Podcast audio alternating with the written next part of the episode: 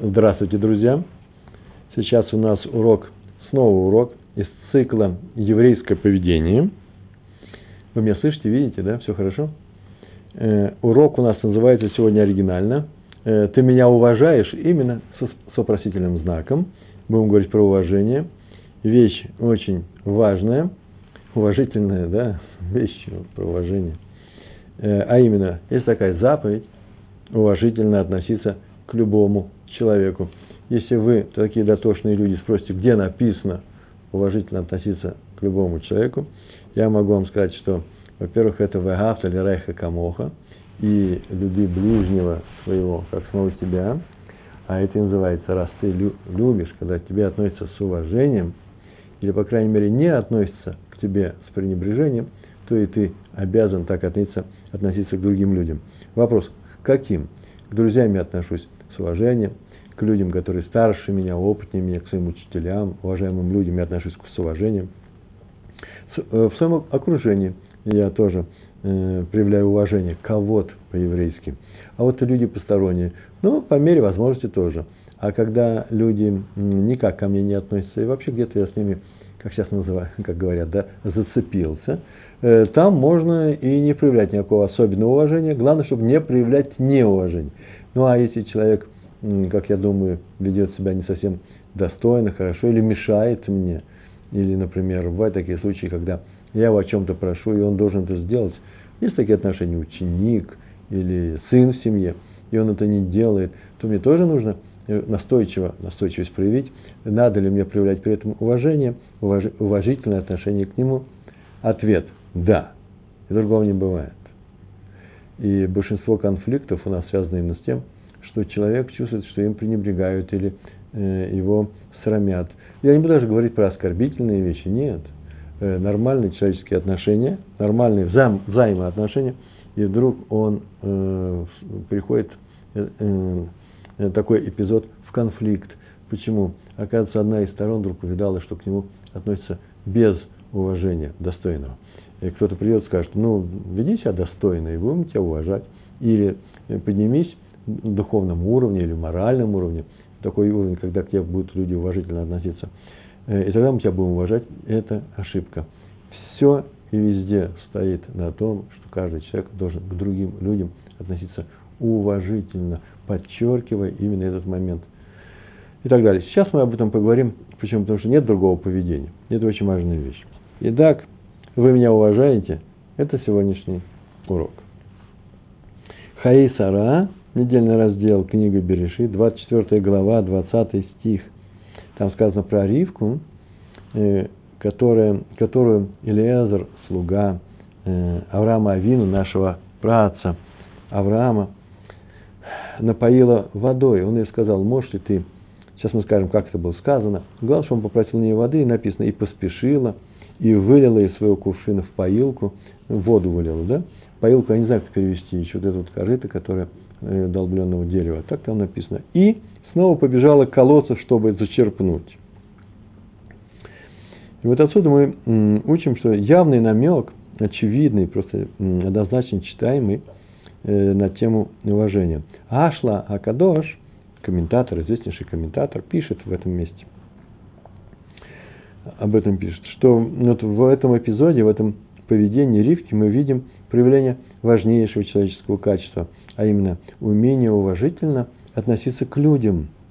Э, для нее Элиазар посторонний человек, совершенно посторонний. Он, ну, наверное, и видом-то был, вид такой был, что он раб, человек, который прислуживает, он не из, не, не из класса господ, он явно из тех, кто... Он был слуга, некоторые говорят, он был раб. Так вот, и она, тем не менее, она к нему относилась со всем максимальным уважением – она напоила водой Илиезера, и в кувшине осталась вода. Так мы видим. Видите, и поспешила, и вылила воду из своего кувшина в поилку, и снова побежала к колодцу, чтобы зачерпнуть.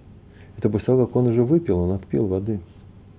И вот она напоила водой Элезера, в кувшине осталась вода, и она не знала, что с этим делать, что с этой водой делать. Если дать это, остаток этой воды в э, скотине, верблюдам, Э, то получается, что она вообще приравнивает человека к, э, к верблюдам. из одного кувшина и человеку, и, вер, вер, и верблюдам выплеснуть остаток на землю. Это тоже непростое действие, да? Дают человеку, он пьет, после чего остается, выкидывается эта вода, и, э, человек, э, и девушка идет за новой водой. Тоже неуважение. Поэтому она побежала к колодцу, попав в такую тяжелую ситуацию, согласно Ашлага Кадош, э, в его книге Тохахот Мусар. Он опирается на Мидрашим, и побежала на колодцу, и по дороге как бы нечаянно споткнулась. В результате чего этого спотыкания, в результате э, осадки этой воды выплеснулись наружу. И тут же наполнила кувшин заново и пошла, и побежала поить верблюдов. Вот э, это и есть нормальное уважительное отношение человека, чтобы он, не дай Бог, не подумал, что к нему м- отнесись пренебрежительно. Хочешь воды попить, да попей, и все. И никакого.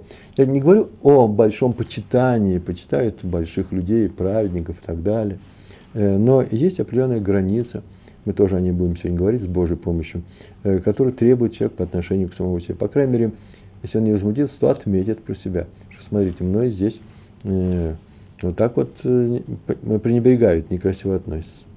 Раф Соловейчик в своей книге Бейт Алеви пишет, что такой была цель Элезера. Он хотел узнать, он хотел выяснить,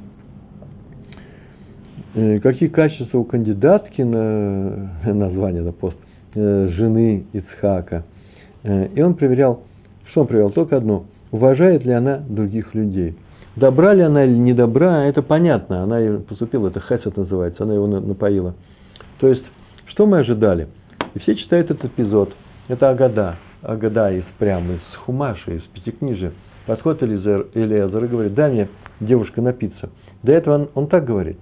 Всевышний, пожалуйста, дай мне возможность убедиться, что это та девушка, которая мне нужна. Если я ей скажу, дай напиться, она мне даст напиться. И это все? Любая девушка даст напиться. Человек, странник, пришел из пустыни. Этот хесед необходимый. По-русски так и говорят, как пить дать. Как пить дать, это значит стопроцентное, так получится.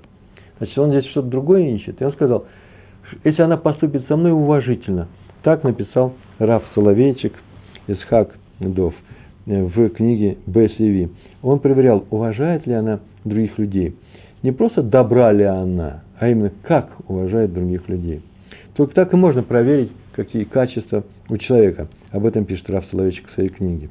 А именно, ибо если он просто добр, добр, потому что он добрый, мягкий, помогает другим, не повышает голос – никого не обижает, не обманывает никого. Нормальный человек. Всего этого недостаточно, если он не относится с видимым уважением к людям. Я подчеркиваю слова с видимым уважением. То есть это нужно, чтобы это было видно. Чтобы он не где-то он прятал внутри себя. Ну а что ты? Что вы хотите, чтобы я вам улыбался, э, кланялся? Да-да-да-да. Покажи людям, что ты к ним уважительно относишься, а не просто нейтрально себя веди. И многие считают, что я же Я мог его обругать, нахамить за, за, его плохие, за его плохое поведение. Я же этого не сделал. Этого мало. Я сейчас не прошу раскланиваться перед тем, кто делает плохие вещи, но и там есть своя определенная граница уважения. Мы на эту тему поговорим. Как человек может узнать, что является уважительным для другого человека? Того человека, которого он хочет уважить. Раби Хайм Шмулевец в своей знаменитейшей, ну, известнейшей книге «Сихот Мусар», на из нескольких томов стоит – часть вторая, кстати, параграф 29, параграф или главка, как это назвать, то он там пишет так. Проверка идет по одному правилу. Совершенно необычные слова, посмотрите. Проверка идет по правилу Елеля. Не делай другим того, что тебе ненавистно, когда делают тебе. Как правило, здесь смотрите, не делай другим того, что тебе ненавистно. То есть это негатив. Уже это хорошо. Здесь не написано, то есть Елель не сказал, делай другим то, что хочешь, чтобы делали тебе. И на самом деле, я всегда говорю, и все мы знаем, что это э, негативные правила, запрет, это запрет, не делай. Отсюда еще не следует, что позитив отсюда и является, э, работает, он треб, э, его нужно делать. Нет, нет, это отсюда не следует. Но вот, оказывается, нашли мы место, где позитив работает. Это именно так. Здесь, когда хотят проверить, как к этому человеку уважительно относиться, нужно поступать именно таким образом. Как ты считаешь, что это кого-то по отношению к тебе, так и другим оказывает такой кого-то, кого-то это уважение. Поэтому, скорее всего, Элезер поступил так, как поступает в доме Авраама. Оказывает людям почет. Вот так поступила Ривка. Она готова для дома Авраама. А как поступал, поступали в доме Авраам, так не, так не было принято поступать в Эрцкнан, поэтому было сказано, возьми из, из той семьи, из того места, где я жил, э, и приведи мне невестку, э, невесту для моего сына. Там уважительно относится к людям. И так написано еще в Мидраше на стих. И поднял глаза, и увидел, вот, три человека стоят перед ним. Ницейм Лав, да? Так написано. В Мидраше сказано, Берешит Раба, 48 глава, 9 подглавка, я даже не знаю, как сказать. Там так было написано. Три разных человека стояли, стоят перед ним. Это он увидел. Три раз, совершенно разные люди. Как я понял эти слова, торговец, моряк и араб. Заметили? Торговец, который, корабейник, который ходит своим, э, своим прилавком прям, да, с коробом. Э, моряк, человек, который приехал издалека, и араб, который просто здесь бедуины, наверное, тоже подторговывает. И он так сказал. Интересные слова он сказал.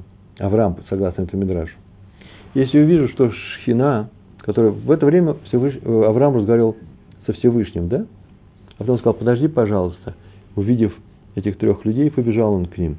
Подожди, пожалуйста. Если он увидит, что Шхина ждет, не уходит на присутствие Всевышнего, значит, это большие люди, их стоит встречать.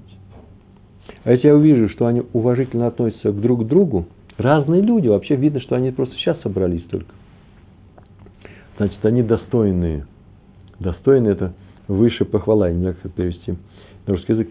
Так вот, таки даже не надо смотреть по шхине.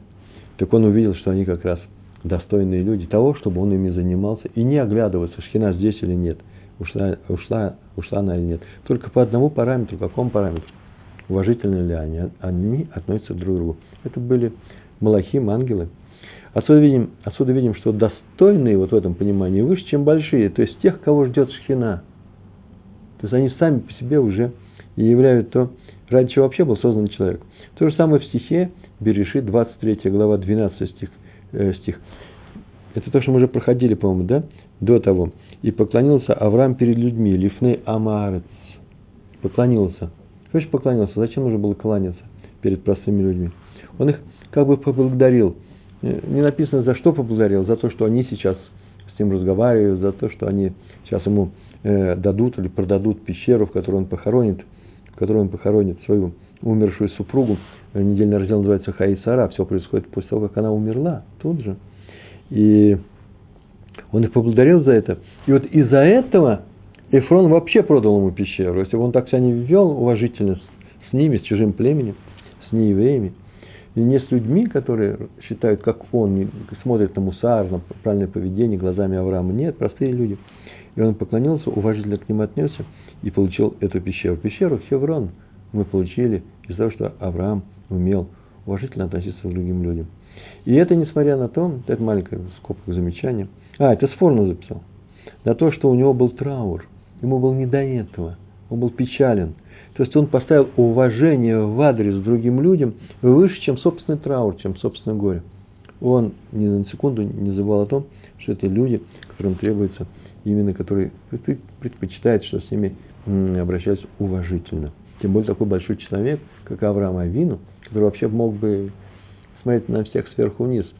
Э, его, если вы знаете, племена, так написано, дальше выбрали своим духовным руководителем, да, царем всех царств э, э, в, в Израиле, в Эрцкана. Ну и теперь история, несколько историй, а потом еще покажу важность этой вещи – для меня это вообще урок очень важный. Э, там к концу я просто расскажу об этом. Очень важно. Э, первая история про раби Муше Файнштейна. После войны э, в Америке вышло первое издание, полное издание ШАС. ШАС – это 20 томов, 20 томов Талмуда, Вавилонского Талмуда. И это издание было первое, очень красивое, полное, большими буквами. Это сейчас компьютерная графика, да, у нас. А тогда это все было в наборе. Это было необычайно красивое издание. Он поддерживал и издатели, изда, издательство братья Шлизингер. Я, еще, я сам застал эти тома, ужасно красивые. По тем временам, тем более. И приветствовал, Раф Файнштейн приветствовал вклад и денег, и сбор денег на это издательство. Хоть и частное оно было, все равно там тоже помогали. И он получил один из первых наборов этих книг, 20 томов, сет называется, да? э, набор. И он научился, все, он очень любил этот все время, всегда по нему учился. И вот однажды, это произошло, когда еще книжки совсем новые, еще краской пахли. Надо было ему срочно выйти из комнаты, э, где шли вот уроки, у него был там стол, книги у него, одна из этих книг раскрыта. Один из учеников, когда он вышел из комнаты, опрокинул синие чернила на раскрытый лист Талмуда. Я уж не знаю, как этому удалось, зачем он это делал над Талмудом. Ну, всякие ученики бывают, всякое в жизни бывает. Чернил были не шариковые, то есть ручки были не шариковые. Но что-то он, почему-то он измазал он Талмуд на эти прям две страницы. Причем чернила были синие. Как я полагаю, что чернила в то время были какие-то разведенные, да, можно было читать. Откуда я знаю, потому что дальше рассказ продолжается. Поднялся крик, все начали его обвинять в неосторожности, что ты сделал, это дорогое издание. Он сам расстроился, больше всех расстроился. Вошел Раф, окинул взглядом всю эту картину, всю эту жуткую картину. Сразу все понял. Он подошел к этому ученику сразу же, моментально был человек порывистый, подошел к нему. Он обнял его и сказал, что синий цвет его самый любимый. Это первая фраза была какая, которую он сказал. Как здорово, молодец. Все понятно, что он не просил это сделать, он бы не настолько он любимый, чтобы заливать чернилами Талмуд и так его учить. Но все успокоились, и как ни в чем не бывало, он сел, продолжал учиться. И этот том у него остался навсегда. И даже его потом показывали, вот от Рава Файнштейна, вот это был в какой-то момент это было вот что произошло. Обратите внимание, что он не просто не заметил ничего, не просто смолчал, он просто поддержал человека вообще в его страшном горе, да, налить чернила на такую дорогую книгу своего любимого учителя. Это был для него большой горе. Это умел Раф Моше Фаншен. Мы с вами так умеем делать? Адмор из Вижниц, э, Раби Хайм Мейер а-, Хагер, так его звали. Это совсем простая история. Просто перед тем, как я расскажу теорию, эту историю, две строчки мне это занимает. И куда-то он приехал. Я против курения, но надо сказать, надо сознаться, что Адмор, Вижницкий ад, Адмор курил. И он достал сигарету в окружении людей, которые встречали в каком-то месте. И только он взял эту сигарету, как сразу же пять человек протянули ему зажигалки с э, зажженным, зажженным огнем. Он на них посмотрел. Что делает человек? Ну, прикурит. Остальные погасят зажигалки. Нет, он их попросил сдвинуть их все вместе. Пять человек стояли. Они ему сдвинули. Получилась свеча, как Авдала, да? И он от этого огня прикурил. Чтобы не обижать их. Э, понятно, что все рассмеялись, он рассмеялся, но поступил просто изумительным образом. Э, никто не остался в обиде. Даже, даже мелочно же, крошечный и капельный. Ну, дальше мы, это была шутка. Так, так люди жили, так люди живут, праведники так живут. Раби Муше Шимон Вайнтруп э, отметил, когда он говорил про эту историю, писал про эту историю на своих уроках, он давал, про историю Ривки и Елезера, где они встретились. Он отметил, что Елезер вообще-то изменил свою речь. Когда он сказал Всевышний, девушка, которая скажет то-то, то-то, и она мне ответит то-то, то-то, вот ты мне ее и дай в жены Исхаку, я ее отведу. А на самом деле он не сказал этой фразы, которую он сказал э, Всевышнему, что он ее скажет. Это отметено Раум Вайнтрубом. Он сказал так Всевышнему. Я скажу девушке, наклони свой кувшин, и я напьюсь. Наклони свой кувшин. И, вообще-то звучит как приказ. Но сказал он на самом деле не так. Он сказал, дай мне немного глотнуть. Это одним глаголом. Дай мне глотнуть немного своего кувшина. Дескать, я смочу только горло, и все, больше ничего не будет. Ибо это неуважительная речь, дай мне, я напьюсь. По-русски это не так звучит. Мы можем сказать, да, пожалуйста, и так далее. А здесь э, он взял и изменил. Э, дай мне немного, скромно. Он так решил. Хоть я и обещал Всевышнему, что я скажу таким-то образом, но уважение к человеку важнее. И как только он решил, что это более уважительная фраза, он тут же моментально исправил. То же самое, как сделал Авраам Авину. Со Всевышним это молитва. Разговор со Всевышним – это молитва. И он стоял и разговаривал с ним. Каждый раз, когда Авраам разговаривает со Всевышним, это молитва. А мы знаем, это во время молитвы не, не, ни, на что не отвлекаем, ни на что не отвлекаемся. И вдруг он увидал три человека идут и говорит Всевышнему, подожди, подожди, я сейчас их должен. Что они, дай Бог, они пройдут. Так и не пойдут дальше, измученные, усталые. Кто их еще? Ну, может быть, им кто-нибудь поможет. Я хочу им помочь. И Всевышний поддержал его, именно это желание. Э, уважительное отношение к людям, помочь им, правда, здесь еще и хесед, не только уважительное, и хесед важнее, чем разговор со Всевышним. А здесь что? Уважительное отношение к человеку чистым образом, потому что и то, и, то, и другое это не это просьба, просьба, дай мне воды, важнее, чем обещание Всевышнему. Сказано во вот, в перке а вот, кто уважаем, Бензом, по-моему, сказал, да? Кто уважаем? Только тот, кто уважает других. Нет другого определения. Ты уважаешь, и тебя будет уважать. Кто уважаем кем? И сказано же, кто уважаем? Людьми и Всевышним. Только тот, кто уважает кого? Других людей. Если он уважает только Всевышнего, Всевышнего не будет уважать. Повторяю, кто уважаем, переводится, кто уважаем кем? Всевышним. Всевышним только, только, только тот уважаем, кто уважает других людей. Об этом написано в Брахот, 28 лист, вторая страница сзади. И я сейчас прочитаю это место, одно из моих любимых мест. Я с удовольствием, заметил, я с удовольствием сейчас цитирую Брахот, потому что это мой перевод. Тану Рабананна. Учили мудрецы в Барайте.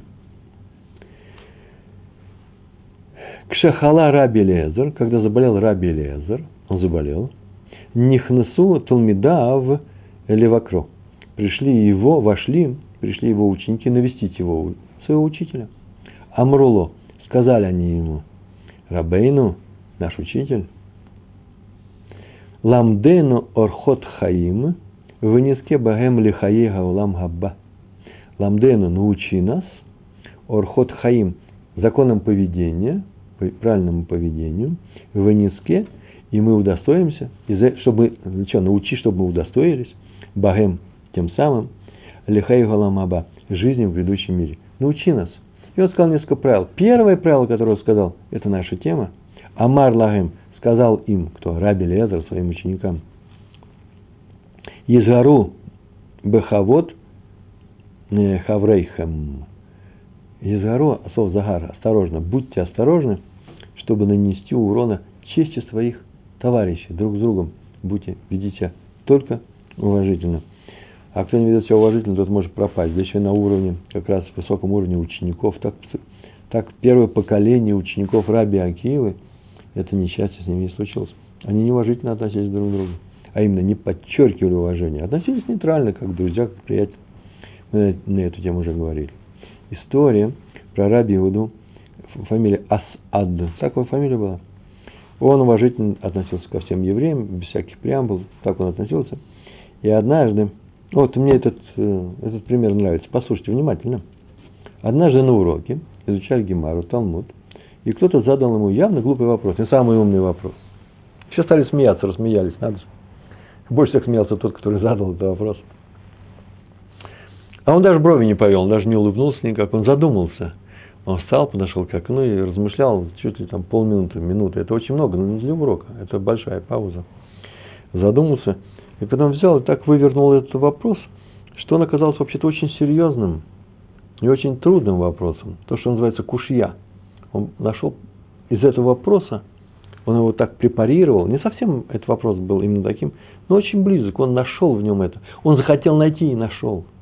Я так сказал, помолился Всевышнему, все смеются над этим человеком, помоги мне серьезную вещь извлечь из его вопроса, чтобы остальные видели, что смеяться не надо, в следующий раз не смеялись.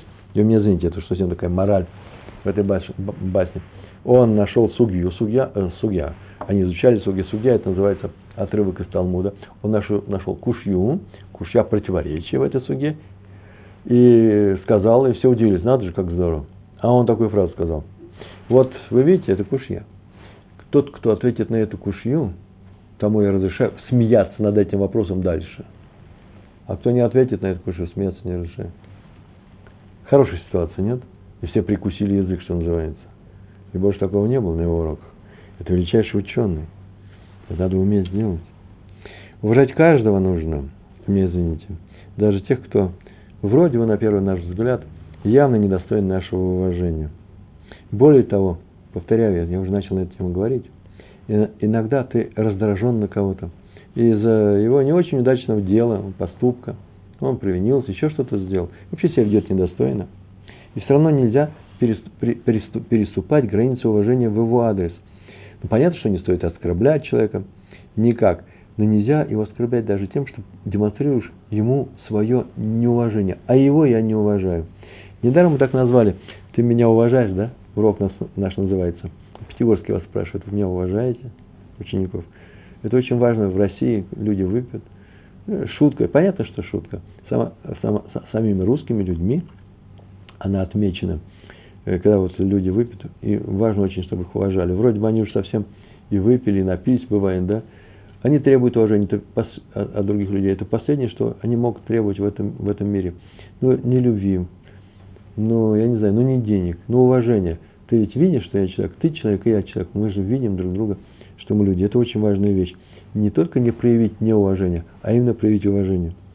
И, к сожалению, очень часто человек, такое бывает, мы это встречали, мы с вами не такие, я надеюсь, демонстрирует тому, кто его обидел, или кто его не слушает, или кто себя ведет плохо, свое презрение.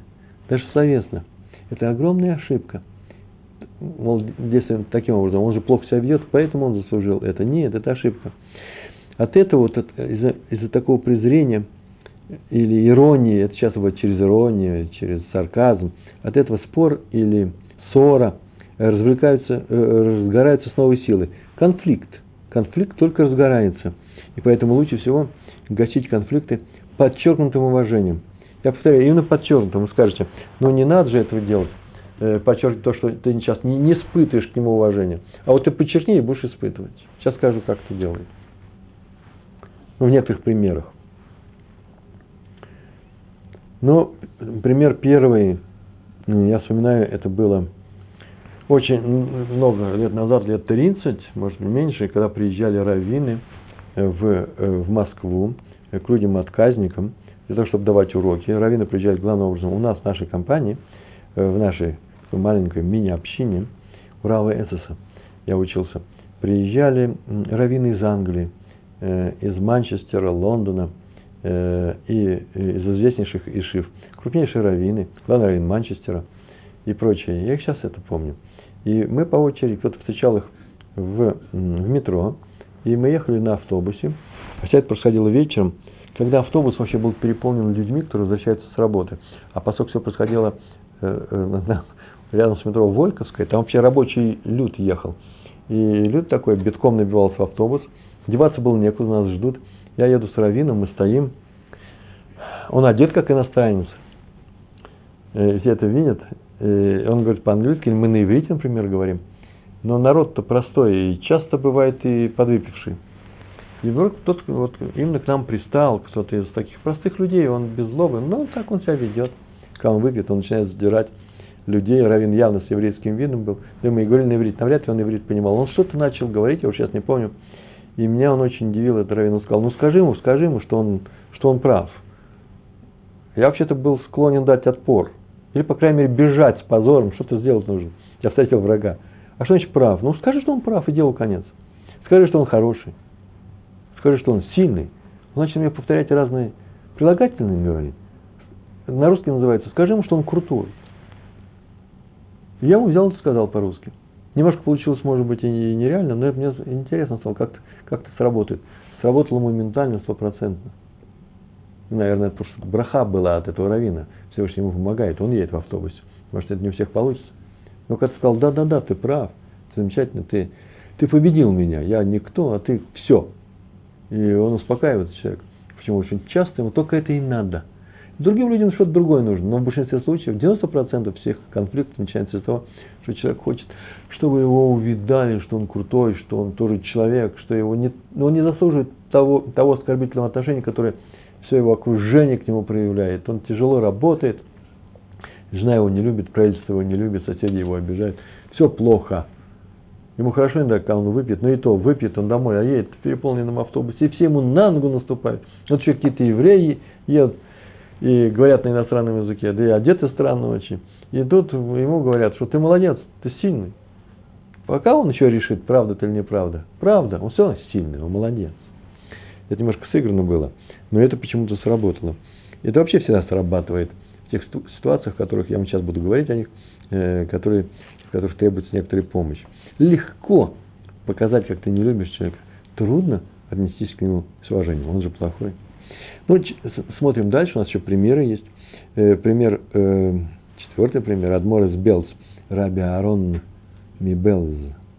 Его посещало очень много людей, и в дни слихот, вы знаете, что такое слихот, да? Это в Илуле, э, приходят э, молятся рано утром. А вот у хасидов приходят и приносят квитл. Знаете, что такое квитл, да? Квитл – это вообще квитка.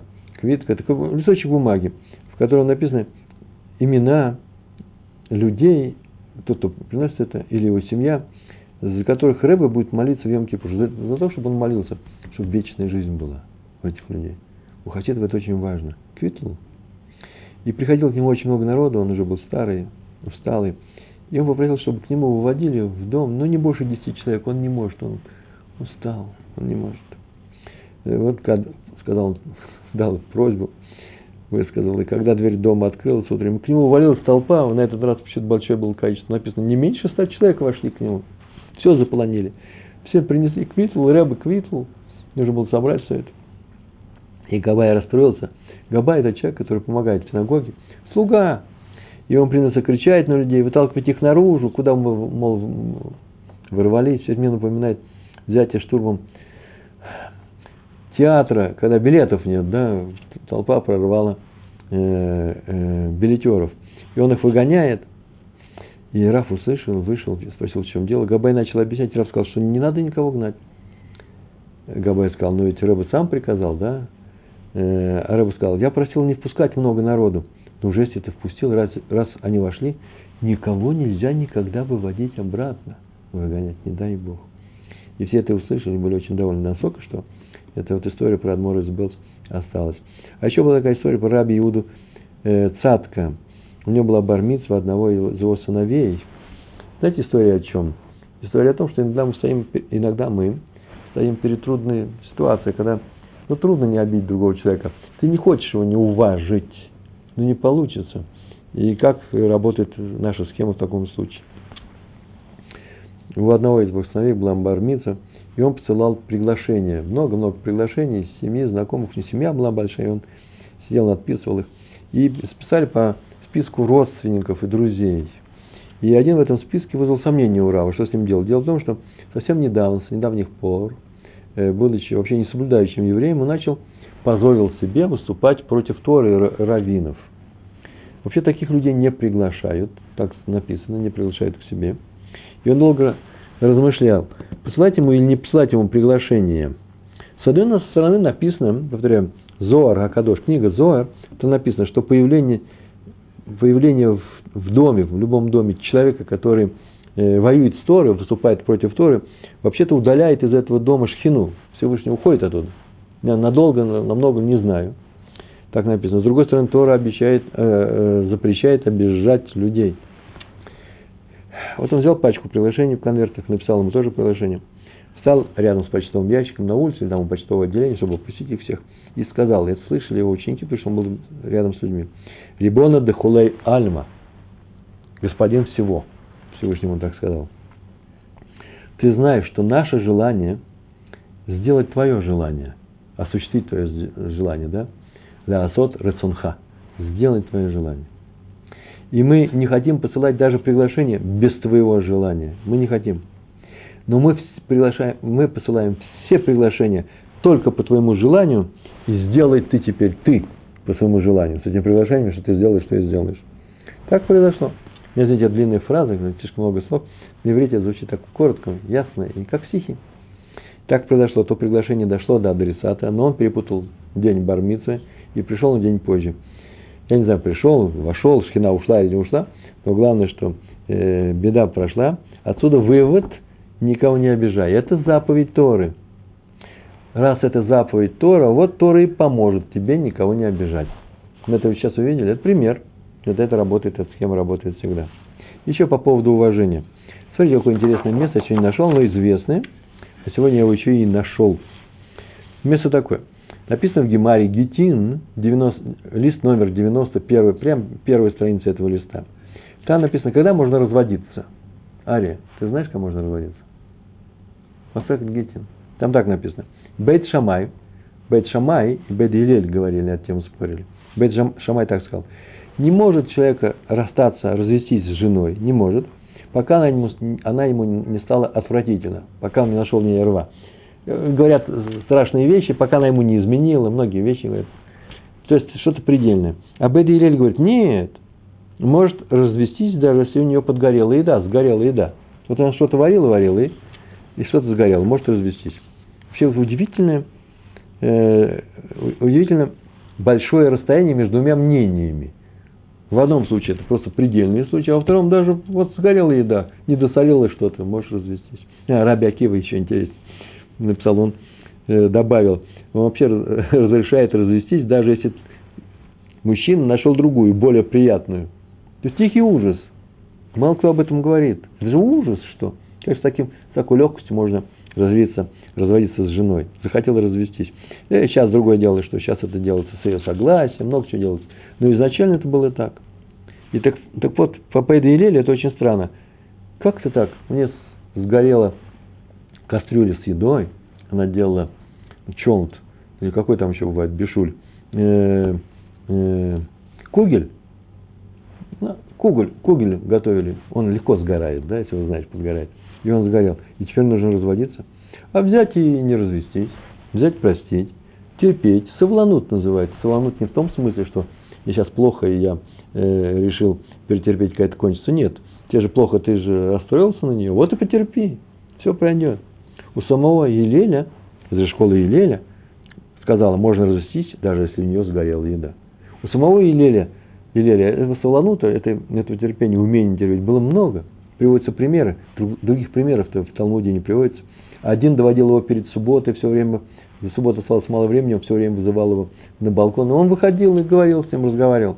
А второму он вообще сказал, человек пришел вообще, неизвестно кто, откуда. Его Шамай уже прогнал. Он говорит, нет, или скажи мне, пока я стою на одной ноге всю Тору. И он сказал, не делай другому, и так далее, и так далее. Это вошло это великая сокровищница самых глубоких мыслей человечества. Не в силу глубины ума, а в силу практической, практи, практической значимости.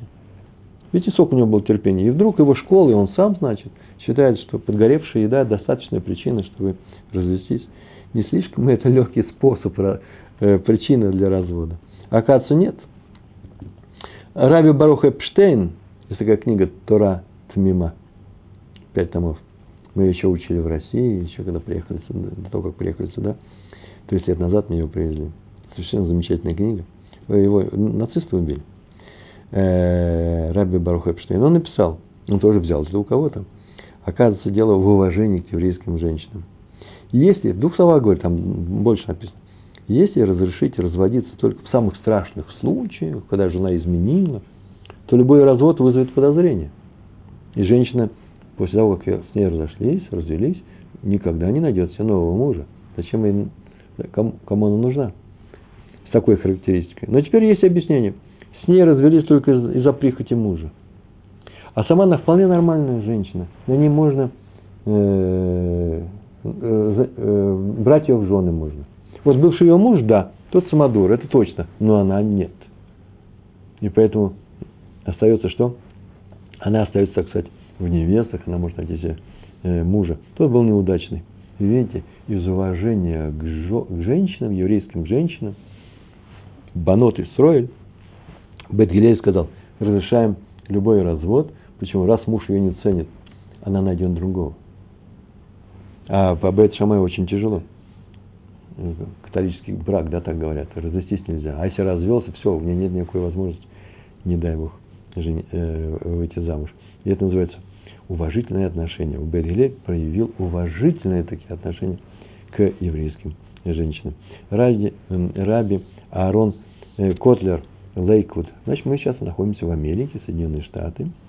И секретарь его, который был много лет его секретарем, рассказывает, что каждое утро он приносил Раву чай – и чай. Рах пил чай. Это замечательная вещь. Все кофе пьют с молоком, а мы пьем чай. И однажды он принес чай, поставил ему. И Раф его, к нему не притронулся, чай остыл. Но секретарь принес через какое-то время новый стакан. То забрал, то тоже не взял. Такого раньше не было. Это будний день был. И тот спросил, в чем дело, мол, приносить третий чай. Может, Раф забыл. Раф объяснил, что у него пост. Он сейчас не ест, не пьет, не пьет, ничего, ничего. Почему? А вчера ему позвонили по телефону родители одной девушки. У него Ешива, мальчики учатся, Бахурим, юноши. А тут родители одной девушки, и он знает эту семью. И спросили про одного ученика в его Ешиве на предмет шедуха. можно ли устроить им брак, можно ли разрешить им встречаться на тему... Вы знаете, что такое шедух, да? Мы говорили, чтобы не, называть, не говорить второй раз, третий, сотый раз. И Раф сказал, что не может сказать ничего. Сейчас он сегодня ничего не может сказать. Э, но чтобы это уж не выглядело странно, он сказал, что, что позвонили завтра. И вот он очень мучается, переживает. Дело в том, что сегодня они ему позвонят. Это было вчера. Сегодня они ему позвонят. А он говорит, а я не знаю, что делать. Я просто не знаю. Почему? Дело в том, что ученик-то очень слабый. Им нужен сильный ученик. Для этой семьи хотят сильного ученика. Это очень важно. Вещь. У меня четыре дочери, мы, у меня, извините, мы с женой, вся наша семья. Так мы решили. Так, такая установка в нашем доме, что все женихи наших дочерей, слава Богу, так и произошло, должны быть э, большими раввинами, в смысле должны быть э, сильными Талмидей Хахамим, должны учить Тору. Нам только это и нужно было. Нет, понятно, нужно медот, понятно, нужно взаимопонимание характера, э, среда, наверное, с которой они выходят, чтобы это было недалеко от нас. Ну, не знаю, но, может быть, и марокканского мальчика можно было взять. Ну, не просто так все это делается. Мы со всех сторон все было решено, и осталось только уж самой девушке, девочке нашей, пойти, и так четыре раза произошло, искать, э, нравится это, общаться с ним, один раз, второй раз, двадцать раз, ну, двадцать раз слишком, потому что это слишком много. Э, обычно человек узнает друг друга раньше. И, и что-то не прошло, кому-то отказали, может, кому-то кто-то и нам отказал. Я не помню, сейчас это не эта тема. Главное, что мы такие избалованы, привыкшие, что э, наши девушки отказывают. Но то, что мы нашли, что-то изумительное. Нужен Талмит Хахам с хорошими качествами. У нас просто необыкновенный просто цадиким и э, и Илуим называется, ну, Гавон, да, очень умные мальчики. То же самое здесь. Этот мальчик-то не подходил, очень слаб. И был он недостоин быть женихом этой девушки из этой семьи. Что делать? И он сказал, позвоните завтра, потому что чтобы это не было, чтобы это не выглядело он плохой. Он не хочет говорить плохо про этого мальчика и их не хочет помогать, э, э, подвести. Все это только из уважения, чтобы не обидеть никого, ни того, ни их. И он сказал, что Всевышний мне поможет. Я уверен, что Всевышний мне поможет. Поэтому он строил пост. Пост или молитва? Знаете, да, пост и молитва. И он постился весь день. А те так мы и не позвонили. Сами они, сами по себе нашли другой шедух. Если ты хочешь выйти из ситуации, где трудно, не отнесись к человеку хоть с какой-то обидой, чтобы он не обиделся, э, он обидится, то старайся сделать так, чтобы Всевышний тебе помог. Все. Ищи такую возможность, и Всевышний тебе поможет. Раби Симха, Сисл Брауда. Ой, время-то уходит. Самые важные вещи у меня впереди. Он обращался необыкновенно уважительно ко всем ученикам Торы, к ученикам. И раз э, один вспоминает за учеников, он пришел сдавать вступительный экзамен в Ешиву этого равина, и тот задал вопрос, а говорит, он мне задал вопрос, а я с перепугу ответил, что все это, этот, ответ на этот вопрос зависит от спора о решении. Он так обрадовался, так радостно заявил, ой, нахон, нахон, верно, правильно, здорово. Все зависит от спора Танаем. Танаем и решением это разные эпохи совершенно. Но решением это первые, первые из мудрецов после составления Талмуда. А Танаем это первые из мудрецов эпохи составления э, э, э, Талмуда. Между ними, наверное, ну, тысячи лет, наверное, между ними происходит. Он сказал решение, решение это первые. А Танаем это учителя. И он сказал, ну, Танаем, правильно, правильно, Танаем ведь, наверное, они первыми были. И раз так, то они были первыми в законе. Верно, верно. И с тех пор вот это вот верно, верно, нахон, нахон, его поддерживает всю жизнь. Я об этом уже рассказывал. Мальчик в, мальчик в Хедере, когда спросили, сколько будет дважды два, он ответил пять, и все удивились. И Равин его, Равин Ребе, схватил, обнимал, дал конфету. И долго говорил, правильно, как верно, я знал, что ты самый умный, ты самый замечательный. Вы слышали, дети, что он сказал? Он сказал дважды два, правильно, молодец, целует его и говорит, он сказал, что дважды два, и все ждут, что он сейчас скажет. Мальчик тоже ждет. Что-то его слишком сильно целует. Дважды два пять он сказал. А он, говорит, он сказал, что дважды два четыре. Молодец. Все удивились, но, наверное, не ослышались, потому что времени уже много прошло. И ребенок тоже решил, что, наверное, он сказал, все-таки сказал четыре. Ведь удара не было. Нам кто нужен? Человек, который не знает, что дважды два четыре? Он все равно узнает. Нам не нужен человек, который, нам не нужно, чтобы у этого человека была рана с детства. Ой, все посмеялись надо мной пять. Вы скажете, небольшая рана. Большая. Я даже и комментировать не буду. Очень большой. И снова Адмор из Белцараби Аарон. Он уважал всех, обладал большим терпением, как и Илель. приходило к нему много людей. Иногда бывает вообще очень странные люди приходят. Некоторые говорят, отнимает много времени. Он так жалел свое время. И ни разу не вышел из себя. Сидел, слушал, хотя лишнего времени, минуты у него не было. И свидетельствует, что однажды кто-то из прислуги попросил одного мальчика что-то принести Раву. Ну, не знаю, воды, чай, что-то принести. Рав, как это услышал, он позвал этого мальчика и попросил у него прощения. Не надо, не надо, ничего не надо. Прощения попросил, стиха, чтобы только тот не обиделся, потому что его оторвали от игры, его позвали, чтобы принести Раву что-то. Он не хотел этого, он не хотел, чтобы кто-то переживал даже один маленький тяжелый момент. Раби Муше Шмуль Шапира. Однажды в субботу один из старых уважаемых членов общины, уважаемый человек, может быть, даже Парнас, кто вообще большую, большую закупленность, устроил кидуш. И пришли сотни людей, сотни людей. Э, большая община была. И Раби предложил сказать слово. И он встал, и со стороны, все замолчали, но со стороны Израт Нашим, того отделения за ширмой, где находятся женщины, стоял сильный шум. Ну, так бывает, бывает. Бывает иногда. И сколько их не просили, шум как-то не умолкал. Там дети, девочки, шум большой. И тогда Баль Симха, это называется тот человек, который устроил этот кидуш, как закричит, женщины, я видите, что все это происходило. На иврите звучит так, нашим или замолчите, или выходите вон. Одно из двух. Все замолчали, там замолчали. Раф в минуту, постоял в тишине, а потом улыбнулся, как будто что-то вспомнил. И говорит громко. Нет, понятно, что уважаемый вот такой-то, такой-то наш Бальсимха, Бальсимха, виновник торжества, попросил никого не выходить наружу, не дай Бог, не в этом дело. А он просто сказал следующее. Уважаемые женщины, мы вас просим выйти из шума и войти в тишину. И больше меньше все рассмеялись, и момент, такой тяжелый момент был э, скомкан. Знаете, на эту тему я могу много рассказать. Почему, например, в наших синагогах не пишут, например, возвращайте книги на место, кто, э, иначе тот, кто ее взял, считается кража. Это оскорбительная надпись, даже для того, кто вообще-то и, не, и ничего не брал. Нужно избегать таких моментов. Так в литовских синагогах многих. Если вы видели другое, я об этом не говорю. Всевышний создал человека уже с чувством уважения. Он понимает, что такое уважение кого-то. Так пишет снова Раби Хаим Шмулевец. Сихот Мусар, статья 82. Поэтому человек требует уважения к себе, как правило, он требует. Так он рожден, такова его природа, тема, природа его. Э, пусть даже иногда уважение это такое поверхностное, напускное, да, но притворное, все равно он требует уважения, чтобы ему сказали приятную вещь. Тем не менее, человеку стоит избегать кого-то, если он взрослый, умный, мудрец, Торы – избегать кого-то для самого себя, избегать уважения, но оказывать кого-то другим.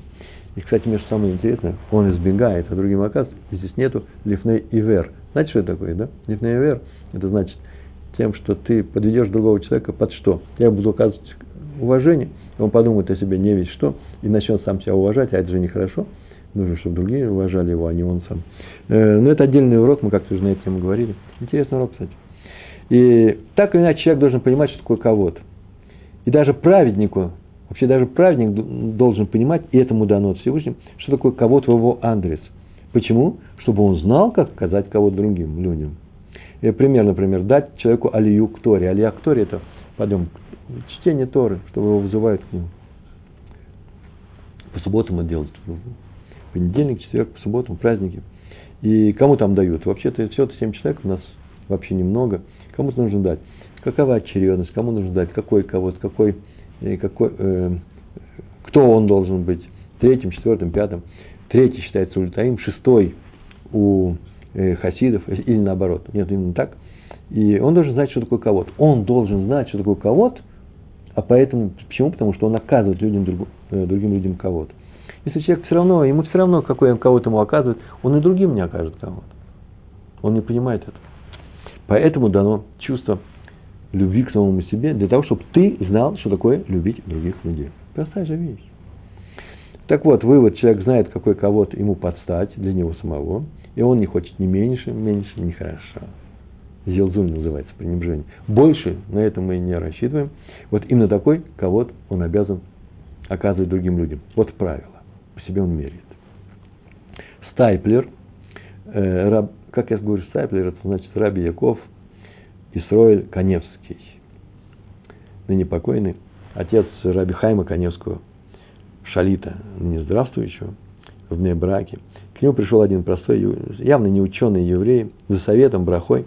Как только он вошел, Рав бросился к нему, начал его обнимать, подвел к столу, усадил, как друга близкого, и начал вести с ним ученую беседу. Это был разбор очень трудного места из Талмуда. Тот перепугался, побледнел, написано, покраснел, побледнел, начал меняться в лице. Он ничего не понимал. А Стайплер говорил, ничего не замечая. Присутствующие хотели указать Раву, что вообще-то он ошибся, приняв этого человека за другого. Он, это не тот. Но сами они увлеклись разбором Талмуда, и пошел пилпуль, закипело обсуждение, посыпались вопросы. И, наконец, я заметил несчастное лицо этого посетителя. Он сидел и красный, и бледный. Оказывается, Раф Муше, оказывается, как потом оказывается, Раф Муше Соловейчик, когда приезжал в страну, а там он еще не жил здесь, он не жил, он жил в Европе, приезжал в страну, всегда приходил к Стайплеру. Ну, до этого раза два он был. Но последний раз это было давно, очень давно. И Раф Стайплер уже был, ну, Раф Стайплер, просто Стайплер. Говорят Раф Стайплер, или Раби Яков Исраиль Конецкий, или Стайплер. Э, он уже был пожилой, и он его спутал с этим посетителем.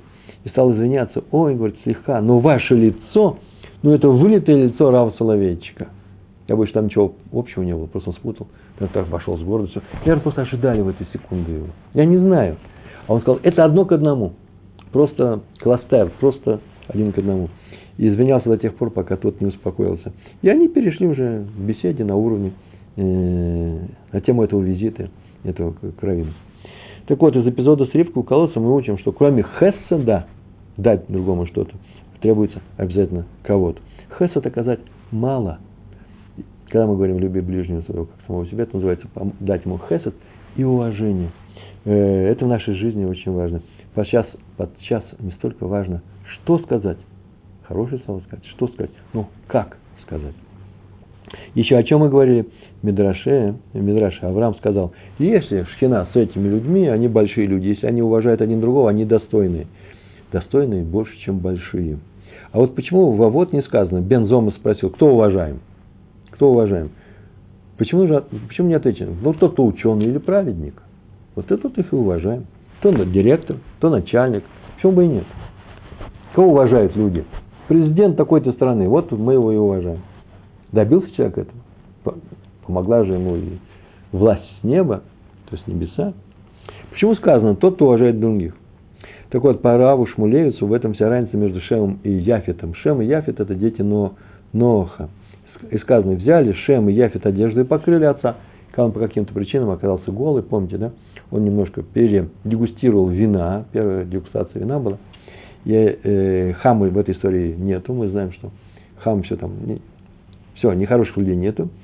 А они э, взяли, там написано, и взял Шем. Взял Шем и Яфет. То есть Шем это взял. Инициатива шла Шема. И по, про Шема в Мидраше сказано, что за это его потомки удостоились заповеди цицит. Одежда цицит. А про Эфита сказано, что его дети пришли на его похороны, то есть не пренебрежительно к нему отнеслись. Всего лишь. Почему такое дело, так произошла разница? Сделали они, э, все это было сделано по инициативе Шема. Поэтому награда выше. Потомки получают Алам Аба. Цицит это же заповедь, и за заповеди получают Алам Аба. Откуда? Почему получают? Потому что он привел инициативу. Какая? Он привел желание уважить отца – не допустить его посрамления. Мы получаем из-за этого Аулам Аба. По Раву Шмулевицу. Раби Арье Левин. Самые важные вещи. Мне остались 6 минут, я все равно успею. Сначала история. Раби Арье Левин. Э, про него говорится, как один простой еврей. Постоянно приходил в синагогу, где молился и учился там Раби э, Раф. И был он человек крикливым, таким простым. Ну, вообще-то, это было в том месте, где это происходит. Э, Зикрон Моше, насколько я помню.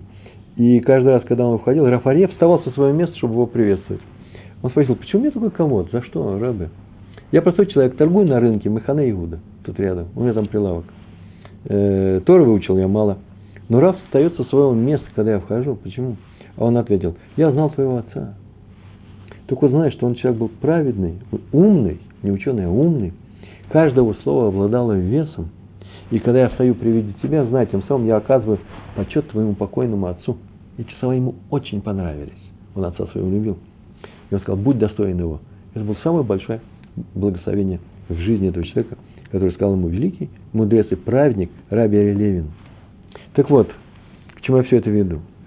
При детей в школе. Всякое бывает. и дети в школе не относятся с уважением к учителям. Бывает такое.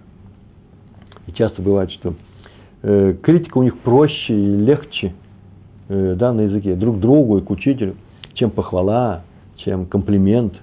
Э, бывает, что дети не очень знают, особенно когда приехали из России. Я не хочу сказать, всякие дети везде, и здесь в Израиле бывает, просто в хедерах у нас нет такого. Как воспитывать детей? Они не слушаются. Иногда их они могут раздражать. Ты раздражаешься. Ответ только через уважение. Это очень трудно, иногда вообще трудно необычайно.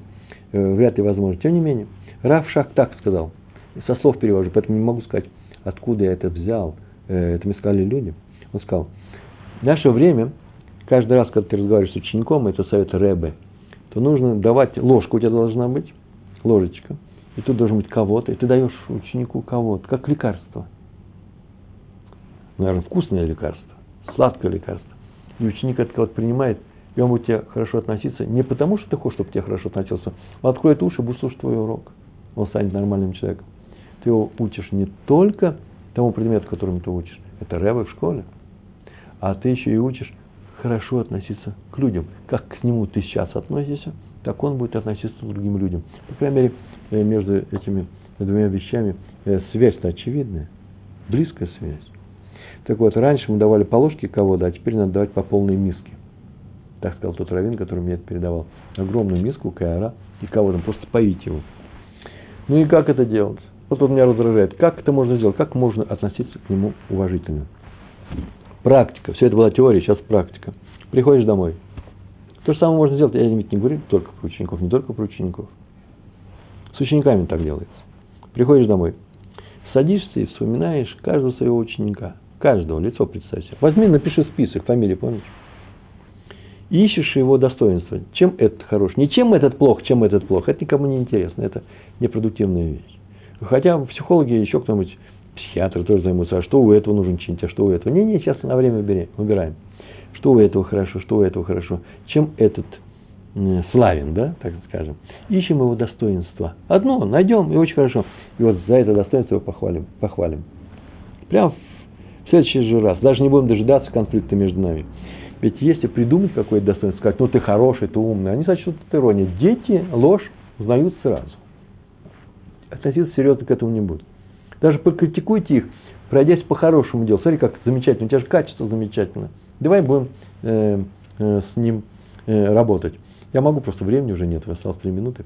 Э, сегодня такой урок я и провел. Готовюсь к этому уроку, кстати. Так вот, види, дети видят ложь сразу, и поэтому придется искать в тех людях, с которыми мы конфликтуем, если мы их знаем, если мы с ними общаемся из раза в раз, изо дня в день, часто встречаемся на работе, э, в школе, в учебном заведении, с соседями, э, то нужно посмотреть, что положительного у них есть такого, что им об этом можно сказать, и они это увидят, услышат, и им будет приятно. Им, любому человеку приятно, когда его хвалят. Это важное правило. Мы это знаем мы обязаны хвалить других людей, независимо от того, как они поступают с нами. Они будут поступать хорошо. Каждому человеку приятно, когда его хвалят, и мы обязаны хвалить других людей. В результате у нас будет меньше конфликтов. Мы научимся, вводя нечаянно в конфликт, ввязавшись во что-то, выходить из него. А в самом начале конфликта, если я хочу сделать замечание, нужно подумать, не будет ли это неуважением к нему. Человек ищет уважение, человек ищет кого-то. Посмотрите вокруг себя. Э, так везде и всюду. Э, спорит водитель автобуса с человеком, сегодня это произошло, с человеком, который едет в этом автобусе. И вдруг я слышу, что и тот, и другой хочет, чтобы к нему с ководом отнеслись. Скажи, ты прав. Иногда часто бывает стиха достаточно, извини. Иногда бывает, больше не буду. Иногда задумаешься, ну, как-нибудь нужно конфликт уйти и показать ему, что он достойный человек – он на самом деле достойный человек, не надо обманывать. Я не видел недостойных людей. Мы так не обращаемся с врагами. Я не, не назову э, любить и бросаться на шею каждому человеку, которому мы встречаемся. Э, хотя почему бы и нет? Если мы будем любить других людей, Всевышний сделает очень простую вещь. Это сегодняшнее правило последнее. Если мы будем любить других людей, Всевышний, Всевышний обязательно нам будет давать прямо ситуативно по, по нашей жизни только тех людей, которые, которые достойны нашей любви, которых приятно любить. Это самое главное правило. В любом конфликте мы всегда ищем с вами способ подчеркнуть достоинство другого человека, и он будет с нами. Повторяю, в любом конфликте. И большое спасибо. Вы ко мне, наверное, надеюсь, хорошо относитесь. Я вас люблю. Всего хорошего, успехов вам. Шалом, шалом.